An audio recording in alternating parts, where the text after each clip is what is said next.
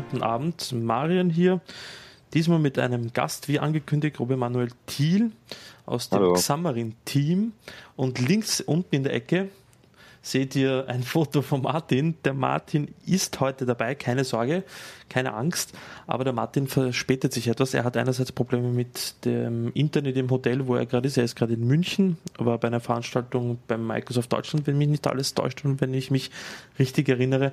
Aber hat im Moment eben ein Problem mit dem Internet und das versucht er jetzt panisch zu lösen. Ich hoffe, dass er jetzt bald zu uns stößt. Soll aber der ganzen Sache keinen Schaden nehmen, hoffe ich. Äh, ich hoffe, dass ihr nicht enttäuscht und traurig seid. Jedenfalls, ähm, wir haben heute den Manuel eher spontan eingeladen. Er wollte schon in einer Robin Manuel, stell dich mal kurz vor. Ich, viele kennen dich vielleicht noch nicht, einige schon, ähm, aber deine Jobrolle hat sich ja in dem letzten Jahr verändert ein bisschen vielleicht zum letzten genau. Mal. Aber da weißt du mehr als ich.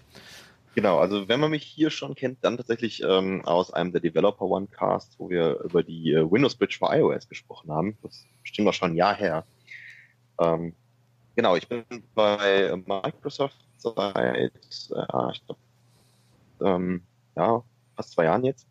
Ähm, war lange Zeit äh, Technical Evangelist, also ähm, mit Entwicklern über Microsoft Entwicklerthemen gesprochen und mich da halt auch immer schon versucht, auf Mobile zu fokussieren. Und bin jetzt seit äh, ganz wenigen Wochen äh, in einem anderen Team, nämlich bin ins äh, Xamarin-Team reingewechselt, also dem Team, was jetzt quasi äh, vor der ähm, Acquisition von Xamarin eben das Startup war und ähm, fokussiere mich jetzt komplett auf Mobile und betreue äh, europaweit Kunden bei ähm, innovativen App-Projekten. Und das kann halt eine App mit Xamarin sein, das kann aber auch ähm, irgendwas sein, was Azure als Backend benutzt oder was unsere Developer-Services rund um Apps verwendet, also sei es Visual Studio Team Services oder das Mobile Center, was jetzt wirklich vorgestellt wurde. Kannst du da so eine coole App nennen, die ihr da in den letzten Wochen und Monaten vielleicht umgesetzt habt, die man runterladen ähm, kann? Ja, tatsächlich äh, haben wir auch relativ viel Material um die Alaska Airlines gemacht. Die sind mit ihrem kompletten Mobile Stack äh, auf Xamarin gegangen. Oh. Ähm, genau. Ähm, das ist, glaube ich, äh, eine der, der größten äh, Sachen in den letzten Wochen gewesen. Mhm. Ähm, wir, zeigen, wir zeigen eine relativ, ähm, wir zeigen einen relativ coolen Showcase auch auf der Bild in ein paar Wochen. Na bitte, also einschalten, Leute. Die Bild wird auch übrigens, die Keynote, die, die Startkeynote und wie viele andere werden ja bekanntlich live gestreamt. Also ähm, natürlich eine Developer-fokussierte Geschichte, weil es die Developer-Konferenz ist. Also da ruhig auch einschalten. Martin, soweit ich weiß, wird nicht dabei sein. Meine Wenigkeit auch nicht. Aber wir sind ja Gott sei Dank gut versorgt. Auch äh, die auf Twitter folgen, glaube ich. Ähm, ich weiß jetzt nicht, wieso man deinen Twitter-Namen plötzlich nicht mehr sieht. Ach Gott. Dabei ja, es ist äh, Robin Manuel T. alles zusammengeschrieben. Also genau, das habe ich eigentlich vorbereitet. Wo ist denn das schon wieder hin? alles gut. Jedenfalls, äh, ja, jetzt, da ist es. Also da könnt ihr mir auf Twitter folgen und du wirst sicherlich auch, äh, du bist auch auf der Bild, oder? Leider nicht auf der Bild diesmal. Ähm, ich bin nicht vor Ort, ich werde genau wie ihr auch ähm, vom Livestream sitzen und mich wie ein kleines Kind auf die Ankündigung freuen. Tatsächlich auch bei uns intern immer so, immer so ein großes Event. Wir gucken auch immer, dass wir uns einen großen Meetingraum buchen oder in der, in der Lobby in München einen Beamer aufbauen und dann äh, also, bei Pizza und Bier den Livestream anschauen. Bildpartys dann so quasi. Ja, genau so. Ähnlich. Äh, der FIPS 85 fragt, ob mit Mobile auch Android und iOS ge Beziehungsweise machen wir es so, was ist Xamarin eigentlich? Äh, auf, auf der, von einer Seite und dann auf der anderen Seite, wozu ist das gut und wieso hat das Microsoft gekauft? So. Ja, können wir gerne machen. Ähm, das beantwortet nämlich die Frage, ja, mit Mobile ist Android und iOS gemeint und mittlerweile sogar fast hauptsächlich. Ähm, Xamarin ist ein Framework für Entwickler, was es Entwicklern ermöglicht, Apps für iOS und Android zu bauen und dabei aber .NET bzw. C-Sharp als Programmiersprache zu verwenden. Ähm, das ist aus zwei Gründen cool. Ähm, zum einen ganz klar, ähm, wir native Apps bauen. Also das ist, äh, keine, werden, keine, werden keine Web-Apps gebaut oder keine Windows-Apps, die dann irgendwie so aussehen sollen, iOS oder, oder Android-Apps, sondern wir bauen mit den Werkzeugen, die Google und Apple liefert, native, echte iOS-Apps, die keine Einschränkungen gegenüber Apps haben, die für Android zum Beispiel in Java oder für iOS in Swift oder Objective-C geschrieben werden, weil wir letzten Endes auch wirklich die Tools nutzen, die vom Hersteller selber kommen. Ähm, und das zweite ist, dass dadurch, dass wir quasi alle drei mobilen Plattformen, also Windows, Android und iOS, auf eine Programmiersprache anheben, haben wir die Möglichkeit, Code zwischen diesen Plattformen zu teilen. Also wenn, wenn ich jetzt irgendwie eine App programmiere, dann habe ich üblicherweise zwei Arten Code.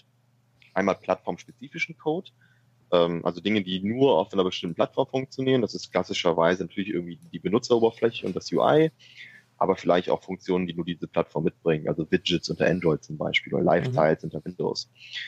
Dann gibt es aber auch noch einen riesengroßen Teil, und das ist hoffentlich der größere Teil vom Code, den ich ja eigentlich ähm, auf allen drei Plattformen teilen kann, weil zum Beispiel die Verbindung zum Server, das Speichern der, der, der Benutzerdaten, das Herunterladen von Informationen, das Verarbeiten von Informationen, das mache ich auf allen drei Plattformen und das hat ja nichts mit den jeweiligen Funktionalitäten zu tun. Und das kann ich in ein einziges Mal schreiben und über alle Plattformen hinweg teilen. Das heißt, wenn ich eine Xamarin-App schreibe, dann schreibe ich eigentlich immer eine App für Android, iOS und Windows direkt mit zusammen. Mhm. Das, scheint dann auch der Grund, warum Microsoft gesagt hat, hey, das passt so gut, ähm, weil das auch super gut in die äh, Universal Windows Story reinpasst, dass sie sich, äh, ich glaube, jetzt gut im Jahr entschieden haben, ähm, die, das Startup aufzukaufen und die Technologie jetzt ganz massiv in unsere Strategie zu integrieren. Das war auf der Bild letztes Jahr wurde das ja angekündigt. Ähm, Xamarin genau. war ja vorher kostenpflichtig, beziehungsweise in einer gewissen Version, in der Basisversion äh, kostenlos. Und letztes eben auf der Bild war das eben ein großes Announcement, nicht nur, dass man den Xamarin gekauft hat, sondern auch, dass äh, das Ganze kostenlos gemacht wird, also komplett das, kostenlos. Ja, also kostenlos heißt in dem Fall, dass es in die Visual Studio Lizenz integriert wird. Mhm. Das heißt, wenn ich irgendeine Version von Visual Studio lizenzieren kann, auch die kostenfreie, die ja für große Unternehmen zum Beispiel nicht in Frage kommt, aber äh, so ausprobieren auf jeden Fall, weil dann habe ich Xamarin eben lizenziert. Sehr cool. Ähm, jetzt wahrscheinlich wird das unsere Zuseher interessieren, mit was das jetzt konkret mit Windows zu tun hat. Ähm, das heißt, ich kann auch äh, mit Xamarin kann ich ja strunz normale einfache Universal Apps, aber auch Win32 Apps wahrscheinlich programmieren, oder?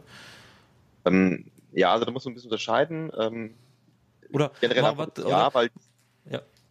ja den Code, den ich den ich erstelle und den dann über alle Plattformen teilen möchte, mhm. den kann ich dann letztendlich auch natürlich für eine Win32 App verwenden oder für Base.net. Also eigentlich das irgendwie auf .NET basiert. Und Xamarin bietet mir die Möglichkeit dann auch Frontend Code, also Benutzeroberfläche oder plattformspezifische Features in C-Sharp für Android und iOS zu schreiben. Ähm, für Windows muss es das nicht anbieten, weil da schreibe ich das ja sowieso schon in C-Sharp. Das heißt, wenn ich reiner Windows-Entwickler bin, macht Xamarin in Wahrheit für mich keinen, hat keinen Vorteil oder keinen Mehrwert jetzt wahrscheinlich. Genau, abgesehen von der Tatsache natürlich, dass ich mit meinem bisherigen Wissen und meinen bisherigen Skills ähm, jetzt auch iOS und Android bedienen kann, ohne eben Java oder Objective-C oder Swift neu lernen zu müssen. Ja, also ich kann, man, ich kann, ich kann meine, vielleicht, habe ich mir über, über Jahre hinweg ähm, Kenntnisse in der .NET-Welt und in der C-Sharp-Welt angeeignet und die kann ich jetzt weiterhin verwenden. Okay. Und dadurch eröffnen sich jetzt quasi für mich als Windows-Entwickler auch die Welt von anderen Plattformen. Ähm, korrigiere mich, aber ich kann mich erinnern, letztes Jahr wurde ange also dass man zum Beispiel eine iOS-App programmieren kann, braucht man, brauchte man oder braucht man ja einen Mac dazu. Mhm. Ähm, korrigiere mich, aber habe ich da den Eindruck vermittelt bekommen, dass man mit Xamarin das jetzt quasi nicht braucht? Ähm, ja, da muss ich dich leider korrigieren. Das ist tatsächlich so, dass äh, wenn ich eine iOS-App zumindest bauen will, brauche ich ähm, irgendwo einen, einen Apple-Computer. Also unbedingt, was, okay. Genau, unbedingt. Der muss, ich muss nicht, ich muss nicht auf dem programmieren, der muss nur irgendwo in meinem Netzwerk sein. Was einfach daran liegt, dass ähm, wir am Ende die, ähm, die Tools von Apple hier benutzen, was leider eine zwingende Lizenzierungsvoraussetzung von Apple ist, dass auf, dass iOS-Apps nur auf, ähm, auf macOS paketiert werden können und ähm, das Zertifikat dann heruntergeladen werden kann. Also ja, auch nicht, auch nicht schlecht, dass man sich die Entwickler an seine Plattform bindet, so quasi. Mhm. mhm. Also im umgekehrten Fall aber Android und, und Windows-Apps muss ich nicht zwingend auf Windows oder Linux programmieren, wahrscheinlich. Ja, Windows-Apps schon, aber ähm, Android-Apps bin ich frei. Also das ist halt echt so Windows-Apps auf Windows, iOS-Apps auf, auf, auf macOS und Android-Apps, wo immer ich gerade bin. Okay, sehr cool. Ich sehe schon, das, äh, das riecht nochmal nach einer Spezialausgabe. Absolut. ich glaube, das Thema ist halt ziemlich komplex und interessant.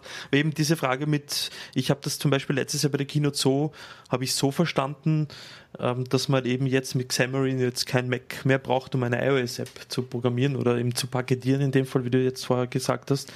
Ähm, und das sind eben so die, so die Kleinigkeiten, die wohl auch in äh, für einen nicht, für einen Nutzer wie mich, der keine Ahnung von dem Zeug hat, eben so absolut keine, keine, ja, absolut keine Berührungspunkte hat, dann ja. immer wieder so interessante Einsichten da, da bekommt.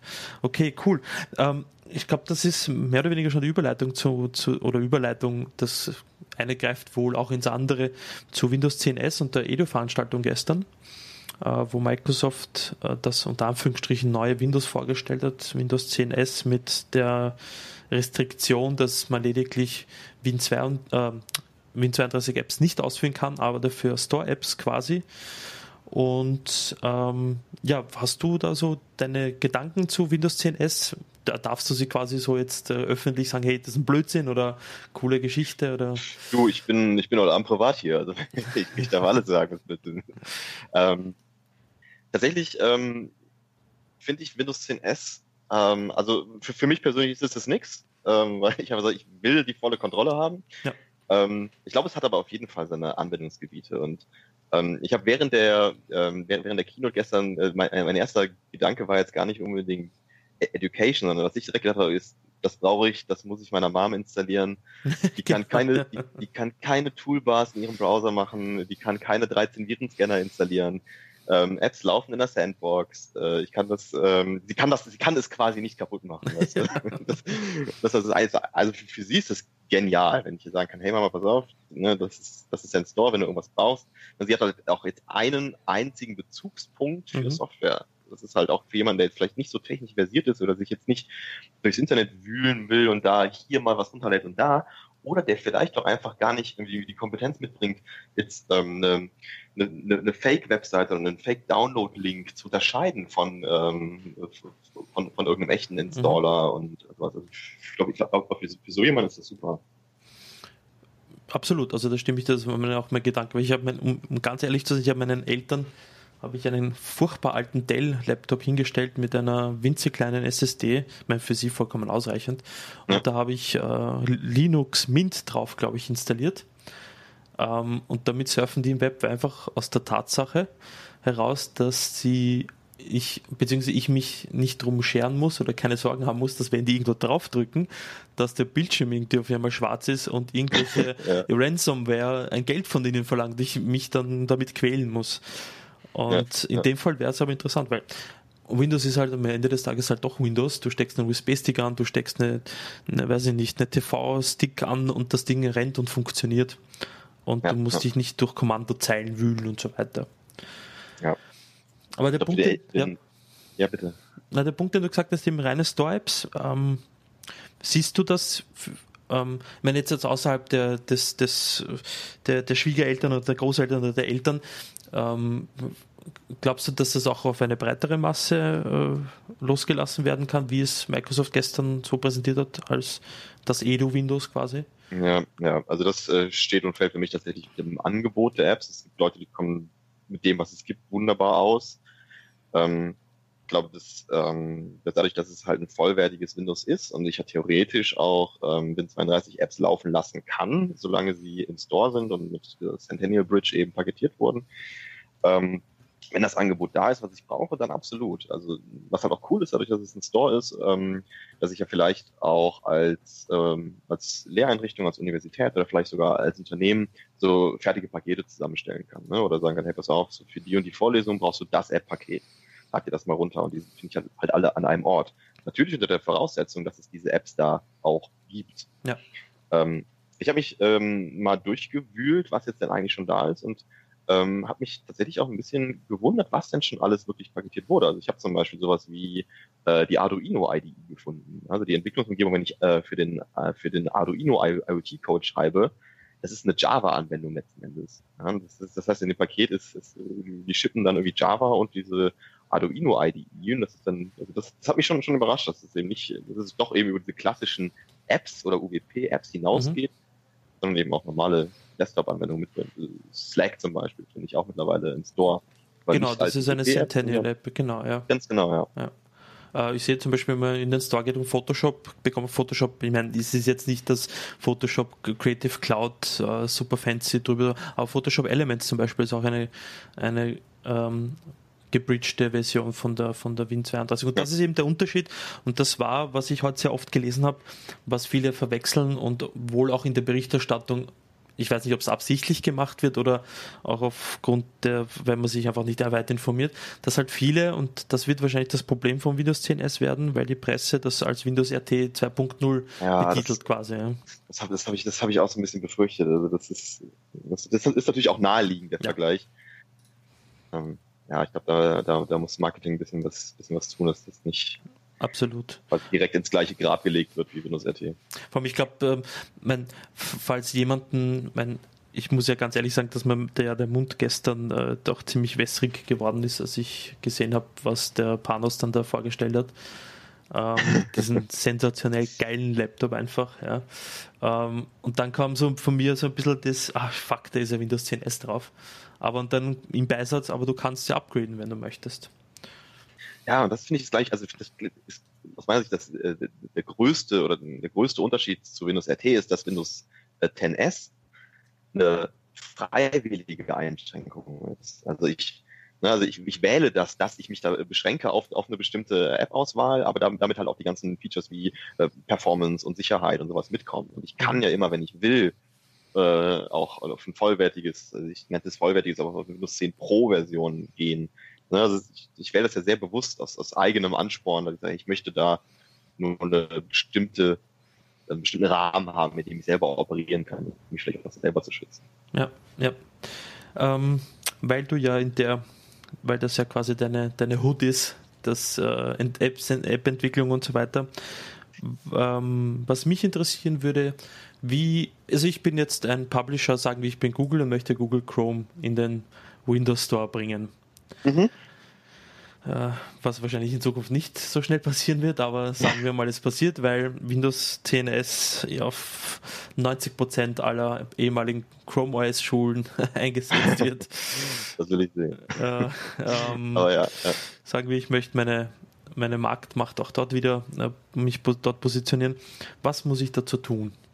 Ja, ähm, also erstmal, wenn du, ähm, wenn du, so, wenn du bestehende Desktop-Apps verpacken willst, dann ähm, ist es eigentlich relativ easy, äh, wenn sie nicht allzu tief ins System eingreift. Bedeutet also, ne, die Schritte, die ich als Entwickler üblicherweise gehen muss, ist, ich muss den Code nicht verändern oder anpassen, sondern ich nehme meine jetzige x86-Version oder meine, meine Win32-App halt ähm, und füge dieser App ein, ein sogenanntes App-Manifest hinzu. Also, der App-Entwickler ist, kennt das, das gibt's in, das gibt's in jeder App also zumindest in jeder iOS, Android und Windows App gibt es ein sogenanntes Manifest und in dem wird die App quasi definiert und beschrieben. Das heißt, ähm, die Anwendung bekommt in dem Fall eine eindeutige App-ID, mit der sie dann im Store registriert werden kann.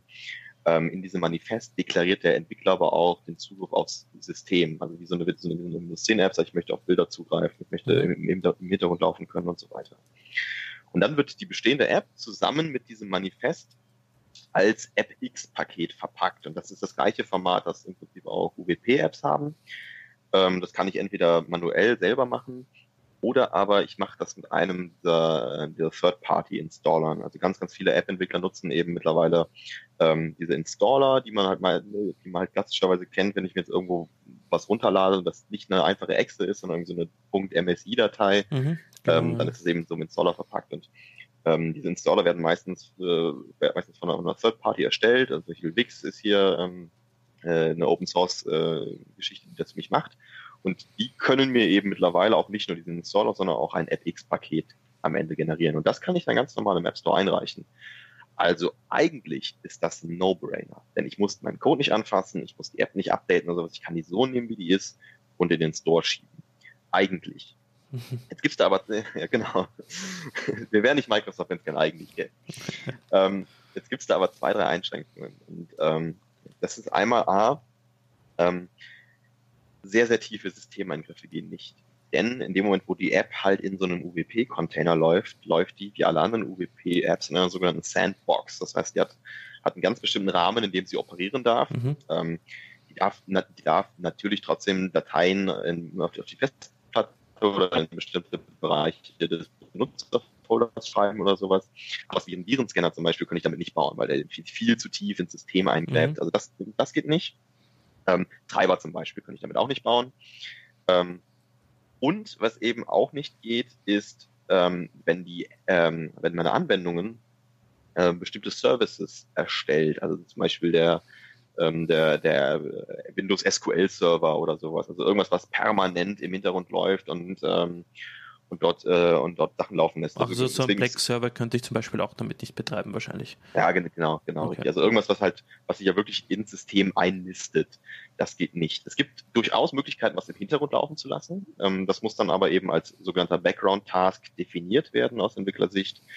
Ähm, und da muss ich den Code dann halt da reinlegen. Also wenn meine App viel im Hintergrund macht, müsste ich da zumindest diese Background-Aktivität wahrscheinlich ein bisschen umschreiben. Mhm. Wenn es eine normale App ist, wie so Slack zum Beispiel, ist gar nicht angefasst worden. Die haben die Exe so wie die ist genommen und, äh, und paketiert, weil was macht App, äh, was macht Slack? Gar nichts. Es läuft als normale Anwendung.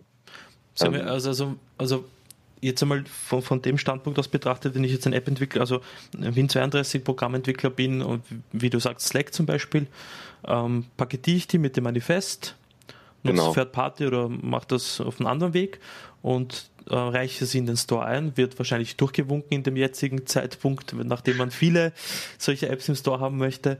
Und wenn ich dann ein Update von der App haben möchte, also wenn ich eine aktuelle eine 1.01 zum Beispiel, eine neue Version rausbringe, gehe ich dann aber wahrscheinlich auch genauso vor. Ganz genau. Ja, dann kann ich das als Update wie auch bei einer klassischen äh, UBP-App einfach im Store einreichen. Das heißt, auch genau. der Vorteil für den Nutzer dann ist ja in Wahrheit, ich meine, wenn ich jetzt an der Klassiker war ja früher ähm, der PDF-Reader von Adobe. Äh, ich weiß nicht, auf welchen Version, Versionsvarianten da draußen auf Rechnern installiert sind.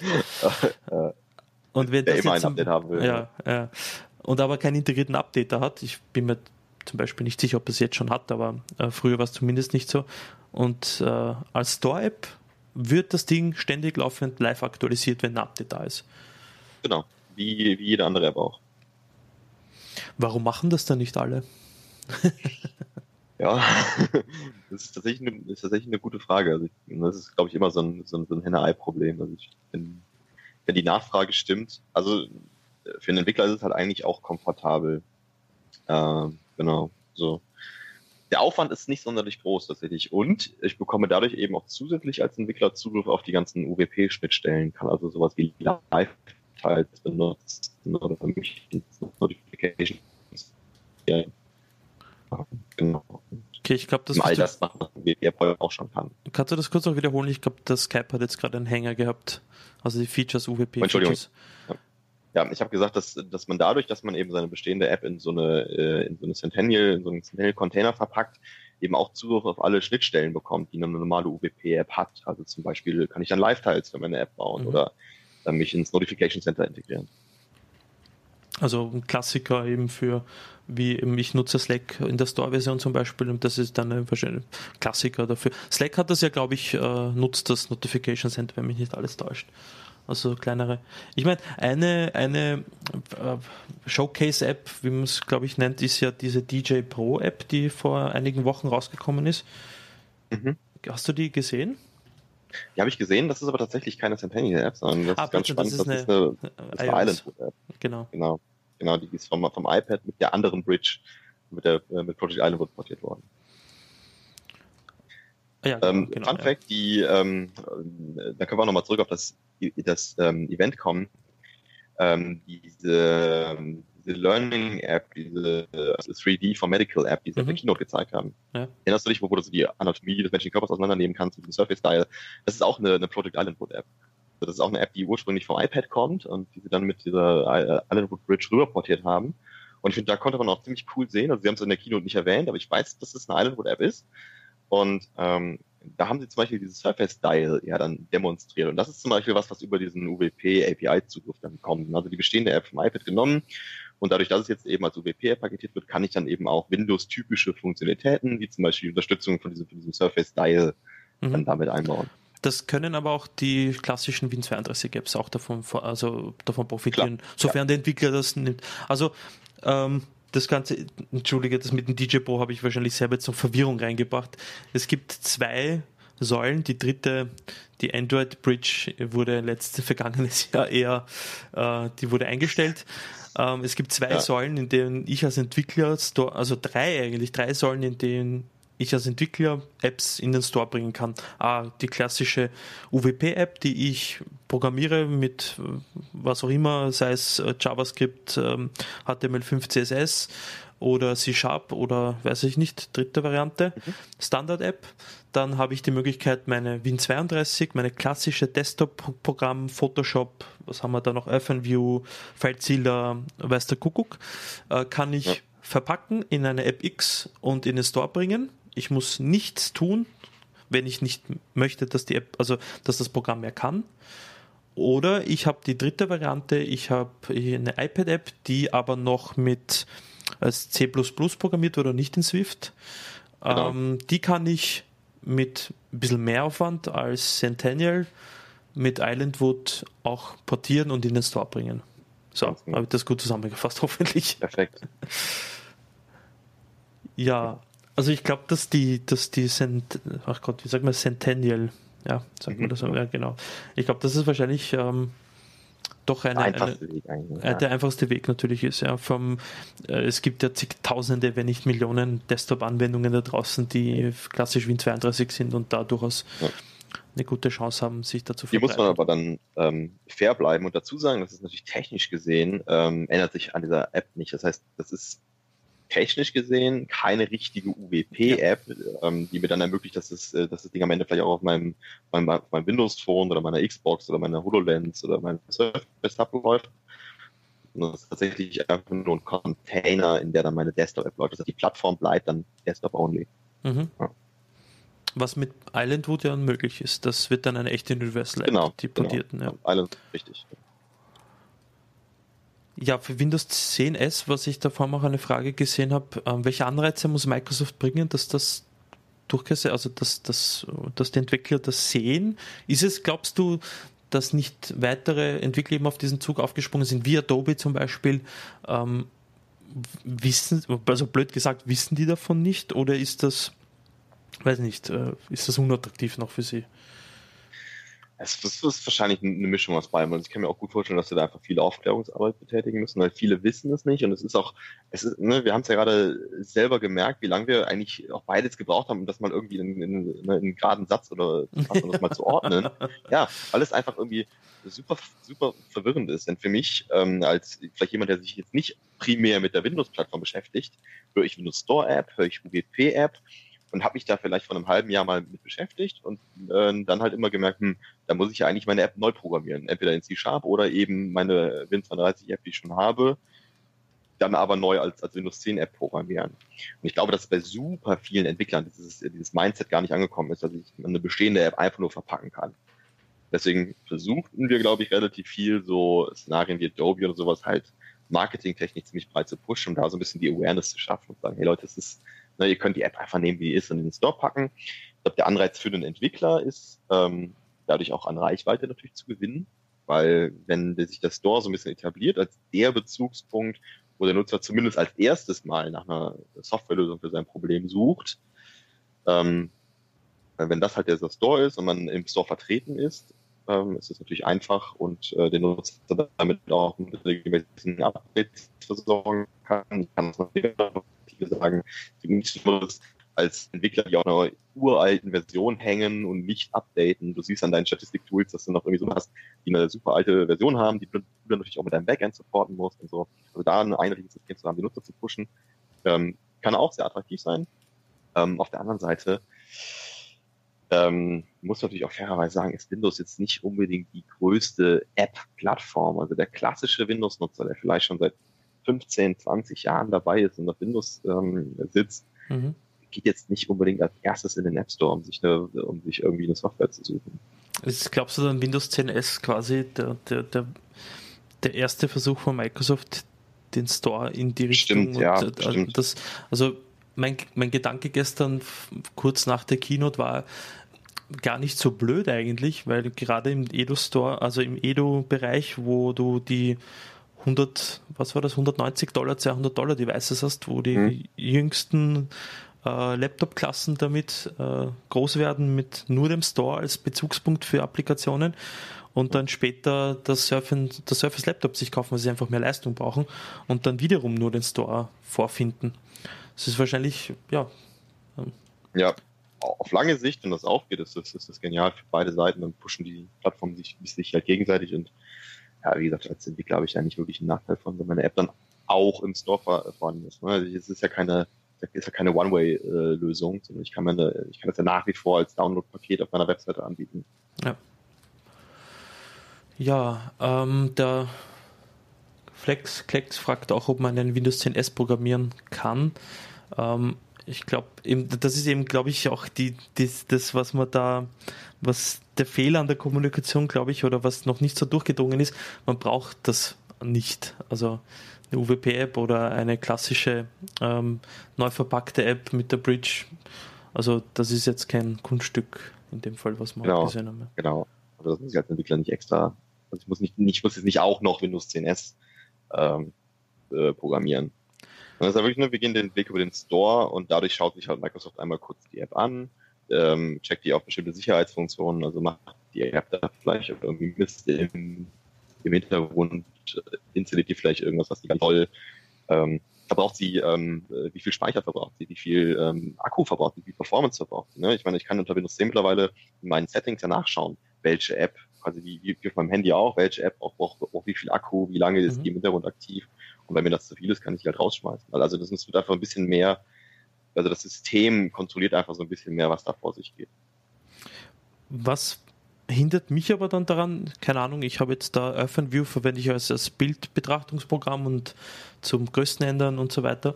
Was hindert oder wer hindert mich bei Microsoft daran, dass ich jetzt die Open.exe hernehme und in den Store schmeiße? Ja, du kannst nicht einfach die Exe in den Store schmeißen. Also das muss schon ähm, zusammen mit dem, mit dem Projekt und dem, ähm, und dem Manifest zusammen passieren. Also das ist nicht das, das Endkompilat an, sondern du paketierst okay. das im Prinzip neu.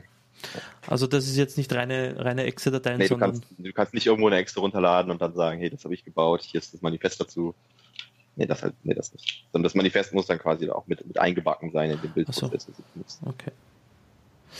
Ähm, der Klexfex äh, korrigiert seine Frage oder vielleicht habe ich es eben falsch verstanden, ob mir Windows 10 S als Programmierer genug Mittel bietet, um eine App zu programmieren. Du hast ja vorhin gesagt. Äh, Achso, ja, ja, ich verstehe, wenn du, wenn du Entwickler bist, ob du dann auf Windows 10 S setzen kannst. Ne? Hängt davon mhm. ab, wenn Visual Studio in den Store kommt. Ja, ähm, Visual Studio ist tatsächlich ähm, was, was sehr, sehr tief ins System eingreift hier und da. Also gerade gerade wenn es so um, äh, auf, auf, auf Debugging-Ebene geht, dann kann ich mir das fast schon nicht vorstellen. Aber könnte aber man dafür Ausnahmen schaffen? Also ich meine, wenn jetzt Microsoft sagt äh, und wenn es ich glaube, das wäre dann noch eine Glaubwürdigkeitsfrage, wenn jetzt Microsoft sagt, hey, ich möchte von mir ist auch eine abgespeckte oder eine Light-Version von Visual Studio, damit ich mal ein Projekt anfangen kann. Ähm, ja. dass, dass sie da auch Ausnahmen schaffen für gewisse Apps, dass sie hm. doch dann ja, also klar, wenn es einer kann, dann, dann, dann die. ähm, ich selber bin als Entwickler eigentlich immer kein großer Freund davon, wenn, wenn sich äh, Hersteller rausnehmen, mehr Funktionen zu haben als ich. Ähm, aber klar, können sie machen. Was aber zum Beispiel absolut vorstellbar zum Beispiel ist, ist sowas wie Visual Studio Code in den Store zu packen. Ähm, wo ich ja vielleicht auch leichtgewichtigere Apps schreibe, äh, also irgendwelche JavaScript-Anwendungen oder auf AS.NET äh, Core oder generell auf .NET Core zum Beispiel gehe. Also mit, mit Visual Studio Code kann ich mir das sehr gut vorstellen, dass, dass wir das irgendwann beim Store finden werden. Genau, der Webscott hat auch gerade quasi äh, fragend und rufend gleichzeitig Visual Studio genau, Code erwähnt. Ja. Also ich glaube, das wäre wahrscheinlich eine der, der ersten Apps, die ähm, in den Store kommen, also als App in den Store kommt, das als äh, paketierte Geschichte. Ähm, ITR33 schreibt das Kommentar, dass Apple auch in der Lage ist, ihre Entwicklungsumgebung in den Store zu stellen. Ja, ich glaube, ich glaube aber, dass es aber doch wieder was ganz anderes ist, der, der Apple Store und im Vergleich jetzt zum Windows Store, oder? Ja, der hat auch Restriktionen, also eine App, die ich da reinstelle. Deswegen finde ich auch, also wenn ich auf dem, auf dem macOS-System unterwegs bin, deswegen finde ich auch die meisten Apps, die ich benutze, nicht in diesem Apple Store. Ähm, der hat quasi das gleiche Problem wie der, wie der Windows Store auf einem vollwertigen Windows 10 Pro. Die Leute halt auch einfach andere, andere Bezugsquellen haben und ähm, ja, die machen da definitiv eine Ausnahme für Xcode. Ähm, wenn, wenn ich das bauen würde, dürfte das noch nicht so zugelassen werden. Okay. Aber gut, das ist ja ihre Plattform. Absolut, also okay, ja. Also, wie ich von dir so, von deiner, du als Entwickler begrüßt also so auch die Entwicklung, dass man jetzt hingeht, man kommt jetzt nicht für alle in Frage wahrscheinlich da draußen, für dich wahrscheinlich genauso wenig wie für mich als, als Power-User, aber so für den Otto Normal habe ich schon das Gefühl, dass du dann sagst, hey, the Store is the way to go wahrscheinlich. Klar, klar. Also ich muss mir halt auch, ähm, also auch aus einer administrativen Sicht ist äh, Windows 10S einfach ein Traum für einen Administrator. Also jetzt, ne, ich stelle mir das vor, ähm, ich bin vielleicht an der Universität und habe jetzt irgendwie einen, einen, Kurs, wo ich den, den, den Laptop brauche, dann wird so ein, ein großer Container mit Laptops da, da, da reingeschoben, die Studenten ziehen sich einfach random irgendeinen Laptop raus und du musst dir halt keine Sorgen machen, dass sie irgendeinen Mist drauf, irgendeinen Mist drauf installieren oder dass da irgendwie irgendwelche Spuren überbleiben oder dass sich jetzt, wenn sich ein anderer Benutzer anmeldet, dass da irgendwas gecheckt wird, sowas. Und du weißt genau, dass die Apps laufen alle in so einer Sandbox. Das ist ähm, also Ver Verwaltungstechnik ist das toll. Sie haben auch dieses, die haben auch dieses Intune for Education gezeigt, dass ich da mhm. bestimmte Funktionen abschalten kann oder den ganzen Rechner verwalten kann. Ähm, ja, von daher, ich vermeide halt wahnsinnig viel von dieser Schadsoftware, Crapware. Ähm, ja, jetzt unter uns gesagt, ich vermeide damit auch so ein bisschen die Vorinstallation von irgendwelcher OEM-Software, die aktiv ins System eingreift, ne? weil das geht halt einfach nicht bei Design. Es ist halt einfach nicht möglich. Meine, und wenn um, sie es ähm. drauf tun, es gibt ja teilweise Universal Apps von den, von den ähm, mhm. OEMs, aber die kannst du halt einfach runterkicken. Richtig, das ist mit zwei Klicks installiert, ja. Rechtsklick, löschen, ciao. Und sie bleiben, also da bleiben auch keine Reste, teilweise, wenn es das normal ist, Win 32. Ja, das genau. ist dann schon sehr praktisch. Aber was, bevor ich zum Philipp seiner Frage komme, ähm, bitte auch hier rüge mich, wenn ich da so einen Blödsinn erzähle. Wie, welche Rolle nimmt dann, weil die Windows Reg äh, Registry ist ja der zentrale Punkt für alles, äh, was Systemeinstellungen und, und Win32-Applikationen haben dort ihre Preferences auch reingeschrieben, was sie brauchen ja. und so weiter. Welche, welche Rolle nimmt dann ähm, oder spielt dann die Windows Registry bei, diesen ganz, bei dieser ganzen App Store-Geschichte? Ja ganz witzig, ähm, die, die Apps, die jetzt, die jetzt quasi heute schon in die Registry schreiben, mhm. ähm, die kriegen einfach eine eigene Registry. Das heißt, ähm, jede App kriegt in ihrer Sandbox dann quasi eine eigene Registry, wo sie reinschreiben können. Das heißt, ich deinstalliere die App und das ist die, diese ihre eigene Registry ist weg. Genau. Komplett restlos entfernt. Das ist halt auch einer dieser, ne, das ist einer dieser UWP-Prinzipien, auch sag ich mal. Ach, daher. Ähm, da schon her. Genau. Da kommt ein, ein, ein, ein, ein alter Mann, äh, wählt sich da in unseren Chat ein. Oh, oh ja, ich sehe gerade, ich sehe fürchterlich aus, aber da liegt ausnahmsweise nur am Licht. So, einen Moment. So, Moment, Moment, Moment, nicht so schnell. Ich muss dich da jetzt hinzufügen hier. So, ich glaube, ich sehe gar nicht so, ich bin, glaube ich, gar nicht gerade, sehe gar nicht so vorzeigbar aus. ich sage jetzt nichts, sonst machst du keine Moncast mehr mit mir. Ach, was. So. Da freut sich die, deine, deine Groupie-Gemeinde freut sich, dass du wieder da bist.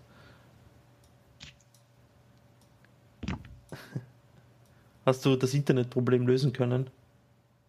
Ähm, ja, ich, ich war vorhin unterwegs, als du mich angerufen hast, da war ich noch gar nicht im Hotel. Und jetzt, äh, jetzt habe ich hier dieses komische Gast-WLAN. Ich hoffe, das reicht irgendwie aus. Okay, ja, das wird schon, wird schon funktionieren. Alternativ nehmen wir dich nur per Stimme hinzu. Ah, Gott. Man verzeiht mir, dass ich kurz, ich bin jetzt beschäftigt, ich musste ich da den Martin da in den Bildschirm. Jetzt habe ich eure angeregte Unterhaltung unterbrochen. Das ist natürlich. Äh, wir waren gerade beim Thema, ähm, wie Apps, äh, dass Apps ihre eigene Registry haben und was mit der Windows Registry passiert, mit, mit ähm, wenn eben, ähm, na, schlag mich tot. Nee. Wenn Apps eben in die Registry schreiben, ja. Also das ist doch das Schöne, als Entwickler muss ich das gar nicht beeinflussen, weil wenn meine App früher in die globale Registry geschrieben hat, ähm, dann schreibt meine App halt heute, wenn ich die eben als Centennial App verpacke, in, in seine eigene private Re Registry. Und das System Registry ist eh relativ veraltet. Also wenn ich jetzt heute eine neue UWP-App zum Beispiel baue, dann äh, passe ich die gar nicht mehr an. Dann habe ich da jetzt andere Möglichkeiten. Meine, ja, das ist meine, virtualisiert, ne? ganz genau, ja. Ja, und dann damit äh, stelle ich halt eben auch sicher, dass es dann auch wieder sauber gelöscht wird, wenn dass ich es keinen Müll hinterlässt, genau, wenn ich das wieder entferne. Ja, richtig. Was machen dann die ganzen Tuning-App-Hersteller? Weil, meine, weil ich halt eine angeregte Diskussion zu dem Thema hatte. Die werden dann arbeitslos. Die werden dann sterben. Ja, ich habe ja gesagt, viel, ich habe gesagt, viel Crap äh, bleibt raus. Ja. Wir hatten doch gerade eben das Thema, dass weniger OEM-Software vorinstalliert ist. Auch, auch nicht unbedingt ein Fluch, ne? Nee, für mich also, auch nicht. Also. ja. Und wenn, dann kann man sie eben mit zwei Klicks löschen. Also ich, äh, ich bin auch nicht so genau. ich drüber. Genau, dann, also äh, der, ah fuck, jetzt ist das weg leider, so, ich musste kurz raufscrollen. Da hat nämlich der liebe Philipp Baumgartner gefragt, äh, vielleicht kannst du die Frage beantworten, wie man von Visual Studio 2015 möglich ohne Neuinstallation auf Visual Studio 2017 umsteigen kann. Äh, ohne Installation Warte kurz. Halt, genau. Ähm, ja. ja, es gibt kein, es gibt kein, direkten, kein direktes Upgrade. Ja, es gibt kein direktes Upgrade von 2015 auf 2017. Was ich aber machen kann, ist beide Versionen äh, parallel zu installieren. Die laufen ohne sich anzuzicken nebeneinander. Ähm, und das ist sogar Teil der 2017er Experience, ähm, dass ich einen deutlich schnelleren Installationsprozess habe. Okay. Ich kann die problemlos nebeneinander installieren und testen und wenn ich dann irgendwann sage, ich kann jetzt ganz auf Windows, auf Visual Studio 2017 umsteigen, kann ich die alte Version wieder deinstallieren. Äh, Habe ich tatsächlich auch so gemacht, also hat bei mir funktioniert. Also beide nebeneinander können genau. nebeneinander laufen, okay. Das ja. ist, glaube ich, geht bei einigen Office-Versionen, glaube ich, geht das auch, wenn mich nicht alles täuscht. Das kann sein, aber da will ich immer die neuesten haben. Äh, der Dan Klee hat gefragt, wie es mit Treiber-Setup-Exen aussieht. Laufen die auf Windows S10S problemlos? Ähm, wie du auch vorher gesagt hast, nein, das geht nicht, weil die einfach zu, zu tief ins System eingreifen und da kommt ja. dann die Setbox ins Spiel. Ja. Genau. Man muss aber dazu sagen, dass auf Windows 10 S schon wahnsinnig viele Treiber vorinstalliert sind. Also alles, also ich meine, wenn ich heute Windows 10 Pro mir angucke, sind ja eigentlich auch super viele Treiber schon installiert. Also ich weiß nicht, wann ich das letzte Mal wirklich einen Treiber für ein Gerät heruntergeladen habe. Ähm, muss ich überlegen. Ja. Aber zum Beispiel den, so, also das meiste ist mittlerweile heutzutage Standard USB. Also so, ich kann auch die ganzen Makerboards wie so ein Arduino oder ein Raspberry Pi direkt dann anschließen, wenn ich dafür einen extra Treiber brauche. Sehr gut. Ja, das ist, ja. Aber gut, das sind dann wahrscheinlich diese, ich meine, wenn man schon spezielle Treiberinstallationen braucht, dann ist wahrscheinlich Windows 10S das falsche, falsche OS ja. zum Einsatz. Dann muss man die 50 US-Dollar, was das Upgrade in den USA kostet, wenn was es bei uns kosten wird, dann einfach investieren. Was ja jederzeit möglich ist. Ja. Ähm, der IT hat Ende des Jahres sogar noch, äh, sogar noch kosten. Ich habe auch noch drei, ich habe auch noch ein paar Fragen in meinem Postfach, aber mach du erstmal weiter. Ähm, auch der ITR 33, ich glaube, die Frage kann sogar ich beantworten, ob Windows 10S als ISO verfügbar sein wird, wenn ja wann. Äh, nein und nein, äh, soll angeblich keine freie Version geben, sondern eine rein den ORM ähm, vorbehaltene Version, so wie zum Beispiel Windows 10 Enterprise. Also das Ding wird nicht ähm, ähm, im freien Handel verfügbar sein. Was ich schade finde, weil wie du sagst, äh, äh, vorhin den Großeltern und den Eltern Windows 10S installieren auf die Devices, wäre dann, wird so manche schlaflose Nacht äh, äh, ersparen. Ja. Dann ist Ruhe. Ähm, weißt du, Robin, ob man das, ähm, ob man das wenigstens über MSDN oder so dann bekommt oder auch nicht? Nee, das weiß ich nicht. Ähm, weißt du nicht? Ja Wobei, ähm, wenn ich ein, also es gibt doch seit dem Creators Update gibt es doch auch diesen Schalter wo ich einstellen kann, dass nur Apps aus dem Store äh, zugelassen sind. Das ist ja dann quasi dasselbe. Ne? Ich weiß jetzt bloß nicht, ob es denn nur in der Pro oder auch in der Home-Version Stimmt, das ist richtig ein interessanter Gedanke, ob ich das einfach mit, mit ein paar Einschränkungen mir selber sowas, sowas wie ein Windows 10 S bauen kann. Ja, richtig. Äh, warte, ich habe hier eine Home-Version. Frag mich jetzt aber nicht, wo die Einstellung ist. Ich habe die schon gesehen, aber ich werde sie jetzt aus dem Stand nicht finden. Ja, da hast du recht. Da hast du absolut recht. Gitter, nein, Apps für Websites. Nö. Uh, übrigens noch eine kurze Entschuldigung an unsere Zuseher. Die beiden Herren haben teilweise, Robin Manuel hat noch ein recht ein brauchbares Internet daheim oder wo auch immer du gerade bist, aber der Martin ist, glaube ich, irgendwo am, ein, äh, äh, hinter den sieben Bergen, wo wirklich schlechtes Internet hinkommt. Und der Martin ist gerade auch vor Schockstarre, als er die Einstellung gefunden hat. Martin? Ja, der ist fort. Ich könnte mir gut vorstellen, also ich glaube, es gibt auf jeden Fall einen Markt dafür, Windows 10S auch als ISO oder irgendwie anzubieten. Also was das natürlich gut sein kann, ist, dass es erstmal irgendwie den OEMs ähm, vorbehalten, dass, dass sie natürlich ihre Hardware verkaufen können. Aber äh, auf kurze oder lange Sicht, also für mich würde das absolut attraktiv sein, mir auch Windows 10S, äh, Windows 10S selber zuzulegen und auch Geräte zu, zu spielen. Ja, absolut. Okay, Einstellung, Update und Sicherheit für Entwickler. Update, äh Nein, ich habe es unter in den Einstellungen unter Apps, da ist es ganz oben. Einstellungen, Apps. Genau. Apps und Features. App. Ah, genau. Apps aus beliebigen Quellen zulassen, nur aus dem Store zulassen. Das wäre, ja, das denke ich gar nicht, das wäre gar nicht so blöd in Wahrheit. Von wir hatten ja auch eingangs kurz darüber gesprochen, dass das Packaging von Ein Win32-Applikationen auch super easy ist eigentlich. Ja ich sehe da gerade, irgendwer schreibt gerade ziemlich böse Sachen im Chat. Den werden wir blockieren ja. müssen. Martin ruckelt vor sich hin. Wer bist du? Timeout, kann man das machen? Danke. Martin, du sollst die äh, Porno-Downloads abstoppen. Dann geht das Internet schneller. Nö. Nö. Machst du sonst auch immer. ja. Ähm, so, pass mal auf, ich habe auch noch zwei, drei Fragen. Ach, sehr gut, ja. Herr damit. Du sitzt ja. Wobei ich hätte, glaube ich, auch Zugriff auf die E-Mail-Adresse, aber ich habe das irgendwie verschmissen. So, pass auf. Ähm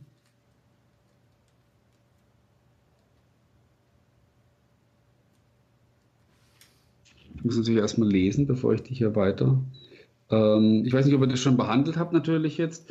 Ähm, eine Frage vom Timo, wie es denn generell mit, mit Software aussieht, die jetzt in den Store kommt. Ähm, er hat mal was von Photoshop gehört, habe ich auch gehört. Ich glaube, Photoshop Elements ist, glaube ich, sogar auch schon drin. Genau, das ist drin, ja. Und ähm, ich meine, da gab es ja auch eine Ankündigung, oder? Da, bei, schon von Microsoft und Adobe gemeinsam dass diese ähm, Creative Cloud Sachen äh, auch in den Store kommen sollen. Das weiß ich nicht, das, das habe ich nicht gehört, aber ich weiß, dass sie ja gerade eh super viel äh, zusammenarbeiten und also eine echt enge Partnerschaft haben. Also äh, hier Surface, Laptop hatte zum Beispiel auch den Adobe Sound drin und äh, so Geschichten. Also, aber ob es die App, äh, ob es die, die volle Creative Suite im, ähm, im Store gibt, weiß ich nicht.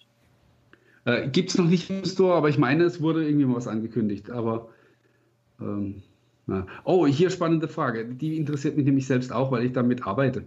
Ähm, ob es Pläne gibt, eine neuere, aktuelle Version des Citrix Receiver in den, Store, in den Store zu bringen. Hast du dazu völlig mal was dazu gehört? da gibt es eine App, die ist steinalt und äh, ich glaube, die kann auch so gut wie nichts. Sagt mir auch gar nichts. Sagt dir gar nichts, okay. Äh, ja, ah, apropos, wenn wir schon dabei sind, äh, Xamarin und Store wird wahrscheinlich ähnlich wie Visual Studio eher nicht gehen, oder? Ähm, du warst gerade ganz kurz weg bei meinem. Äh, ah, sorry. Äh, um, Xamarin, Xamarin im Windows Store wird wahrscheinlich so wie Visual Studio eher nicht funktionieren, oder? Ähm, also Xamarin ist ja mittlerweile mit drin in Visual Studio. Achso, also, ist das nicht mehr nee, Standalone wie früher? Nee. Ah, ja, okay. Nee, mittlerweile mit in, in die IDE eingepackt. Nee, wird nicht funktionieren direkt. Also äh, einfach aus dem Grund, dass wahrscheinlich Visual Studio so wie es jetzt gerade ist, nicht funktionieren wird, weil es beim Debuggen relativ tief ins System eingreift und auch ganz viele eigene Services und Prozesse und sowas startet. Mhm. Ähm, aber wie gesagt, äh, wenn er eine Ausnahme machen kann, dann ist es Microsoft. Das ich meine, das wäre doch, ja. Das ist ja doch interessant, auch die Entwicklungsumgebung oder zumindest die, die Standardentwicklungsumgebung ähm, auch äh, an Universitäten dann eben über eine Store-Anwendung attraktiv zu machen. Weil das als Alternative, ich gehe davon aus, dass Visual Studio Code relativ bald da auch mal als UWP erscheinen wird. Ich denke mal, das ist wahrscheinlich auch dieser der, der Reifegrad des Windows Stores, der wird ja von Windows-Version zu Windows-Version, wird ja auch besser, es kommen neue APIs dazu und so weiter. Ich glaube, dass wir dann eines Tages irgendwann einmal so weit sein werden, dass eben so eine doch schwere und ähm, äh, äh aufwendige Anwendung wie Visual Studio dann irgendwann einmal auch auf, auf, auf in den Store reinkommen kann, dass es auf stabilen Füßen dort stehen kann, schätze ja, ich mal. So. Also ich, ich glaube mal, dass wenn ich mir so ansehe, die ähm, Entwicklung der Win, Win 16 ähm, auf Win 32 von den ähm, äh, von der, der, ganzen Plattform an sich, wie sich das entwickelt hat. Mein Win 32 hat ja ein paar Jährchen Vorsprung im Vergleich zu, zum Store und zu der UWP-Plattform an sich.